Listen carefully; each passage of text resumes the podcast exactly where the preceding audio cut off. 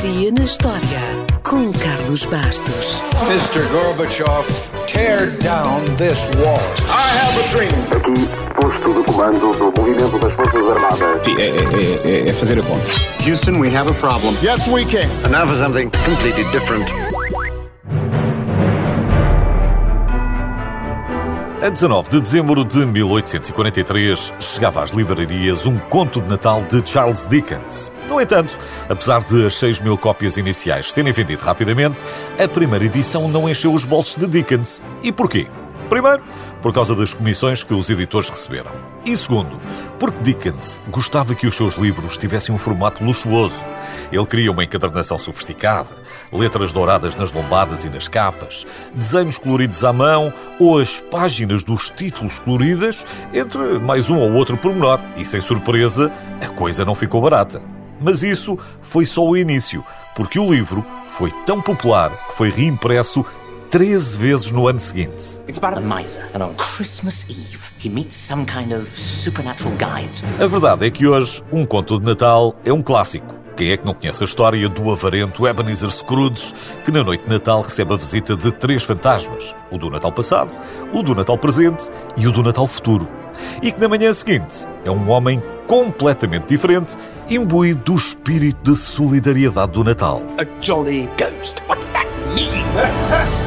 Charles Dickens foi o mais popular dos romancistas ingleses da era vitoriana e deixou-nos clássicos como Oliver Twist, David Copperfield, Grandes Esperanças, Um Conto de Duas Cidades ou Tempos Difíceis, entre tantos outros. E por isso, não deixa de ser curioso que tenha resolvido escrever um livrinho sobre o Natal, como ele o descreveu. On Christmas Eve, the spirits pour into the night. Um livrinho que ele demorou pouco mais de um mês a escrever e que só foi escrito porque ele tinha dívidas para pagar. My lamp's gone out. I've run out of ideas. Are we in trouble? No, of course not. Enquanto às vezes esperamos vários anos para que alguns clássicos cheguem às prateleiras, os fãs de Harry Potter ou da Guerra dos Tronos bem se queixam, Dickens escreveu um conto de Natal em apenas seis semanas. Ou seja, em pouco mais de 200 horas, porque ele tinha uma rotina rígida e escrevia sem parar das 9 da manhã às 2 da tarde, Dickens criou uma história que continua a ser amada pelo público já lá vão quase dois séculos. Mr. Scrooge, how delightful to meet you, sir. Sorry, I can't say the same. You and I are going to do wonderful things together. Alguns anos depois do sucesso inicial, o próprio Charles Dickens fez leituras públicas na Câmara de Birmingham e a cada leitura, que reunia muitos fãs, ele era uma celebridade, foi sempre adaptando o texto para uma forma mais teatral, mas ele nem precisava de se ter esforçado.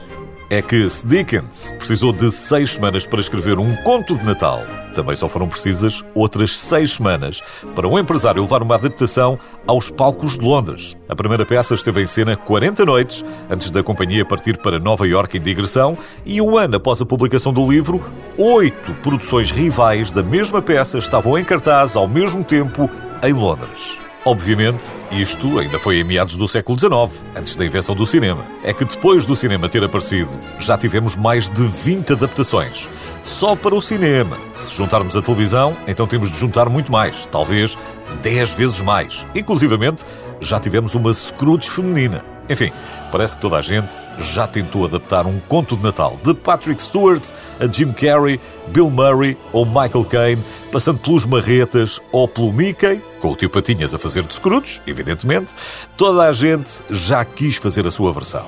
Só para o caso estar a perguntar, a primeira adaptação parcial de um conto de Natal foi uma curta-metragem britânica que dura apenas 6 minutos, intitulada Marley's Ghost, e foi feita em 1901. Em conclusão, um conto de Natal de Charles Dickens não é só um clássico de Natal. É uma história que mudou a forma como celebramos o Natal. Por exemplo, este foi o livro que popularizou a árvore de Natal e os cartões de Natal. E talvez ainda mais importante, pelo menos para quem fala inglês, este foi o livro que popularizou a expressão Merry Christmas. Merry, Merry Christmas to one and all. Os ingleses desejavam Feliz Natal, claro, mas diziam Happy Christmas. Só que Dickens repetiu tanto a saudação mais festiva Merry Christmas que a moda pegou. Portanto, para além de tudo o que já foi dito, o senhor ainda foi um criador de tendências. Bom, em inglês, francês, alemão ou qualquer outra língua, o que interessa mesmo é que entre no espírito desta quadra tão especial. Por isso, só me resta mesmo desejar uma coisa: tenha um Feliz Natal. That's enough. Back to work. God bless us, every woman.